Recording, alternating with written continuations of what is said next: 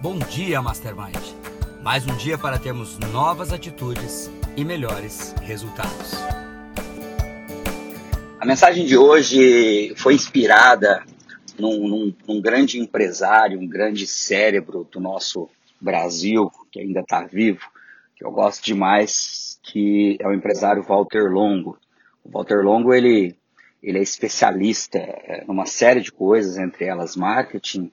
É, agora, ele tem conseguido é, trabalhar de uma forma muito interessante a questão das inovações, até mesmo olhar para o futuro e fazer algumas previsões a respeito de como está se transformando a nossa sociedade.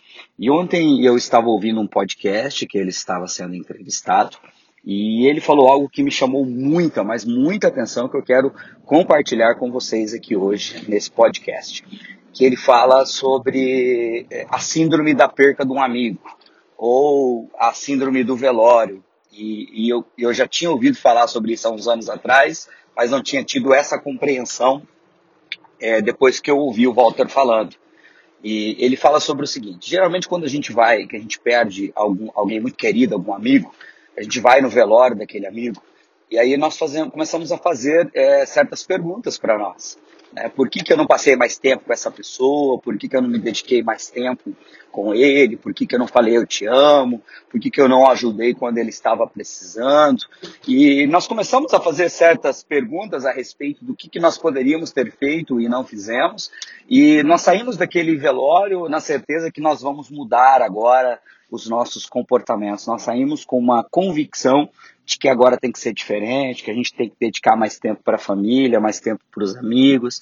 É como quando de repente nós vamos num velório de alguém que morreu de um, um acidente de carro, um acidente automobilístico, e no, dos primeiros minutos que a gente sai daquele velório, a gente sai acelerando menos do que antes, a gente para é, é, com, com, para nas esquinas, né, dirige com mais prudência porque ainda nós estamos sendo impactados ali por aquele fato, por aquela tragédia que nós acabamos de viver. O problema, gente, é que isso dura poucos dias, talvez dois ou três dias no máximo, e a gente volta a fazer tudo que a gente fazia antes, e a gente volta para aquela vida frenética, aquela correria do nosso trabalho, e todas aquelas convicções que nós acreditamos que, que mudamos ali na, naquele momento do velório de tristeza, é, elas voltam para a rotina e a gente volta a fazer tudo como fazia antes. E ele falou uma frase que me impactou muito, que diz o seguinte, é, mudar convicção é muito mais fácil do que alterar comportamento. E as nossas convicções, elas até se alteram muito rapidamente de acordo com aquilo que nós vamos vivendo. Agora, o grande desafio do ser humano é alterar os seus comportamentos. Talvez durante essa pandemia, muitas convicções suas foram mudadas. Eu tive várias convicções que foram mudadas, várias pessoas com quem eu me decepcionei, que eu tinha uma determinada convicção a respeito daquela pessoa e eu me decepcionei durante essa pandemia. E eu falei, puxa, por que eu pensava dessa maneira a respeito dessa pessoa? E hoje as convicções estão alteradas. Agora, simplesmente eu mudar uma convicção não significa que eu dei o passo necessário para mudar os comportamentos que vão alterar os resultados na minha vida. Porque o que realmente altera resultado na minha vida, como a gente falou várias vezes durante esse podcast, para quem já teve a oportunidade de fazer o treinamento Mastermind Lince presencialmente, nós falamos várias vezes que o que realmente muda o resultado das pessoas são seus comportamentos. É a teoria do chá, é o que Napoleão Hill descobriu em sua pesquisa. Por que, que é tão difícil mudar comportamento e tão fácil mudar as convicções? Agora, por que, é tão difícil mudar comportamento? Porque quando eu falo em mudar comportamento, eu falo em alterar as minhas rotinas, eu falo em alterar os meus hábitos, eu falo de sair do piloto automático. Porque para que eu altere um comportamento, eu preciso sair do piloto automático, eu preciso mudar as minhas rotinas e principalmente eu preciso mudar os meus hábitos. Se eu não altero o hábito, eu não altero o comportamento. E ninguém altera hábito drasticamente da noite para o dia. Ninguém deixa de ser alguém que não lia nada e passa a ler um livro por semana. Ninguém deixa de ser alguém que não estudava uma nova língua e passa a falar uma nova língua em um mês.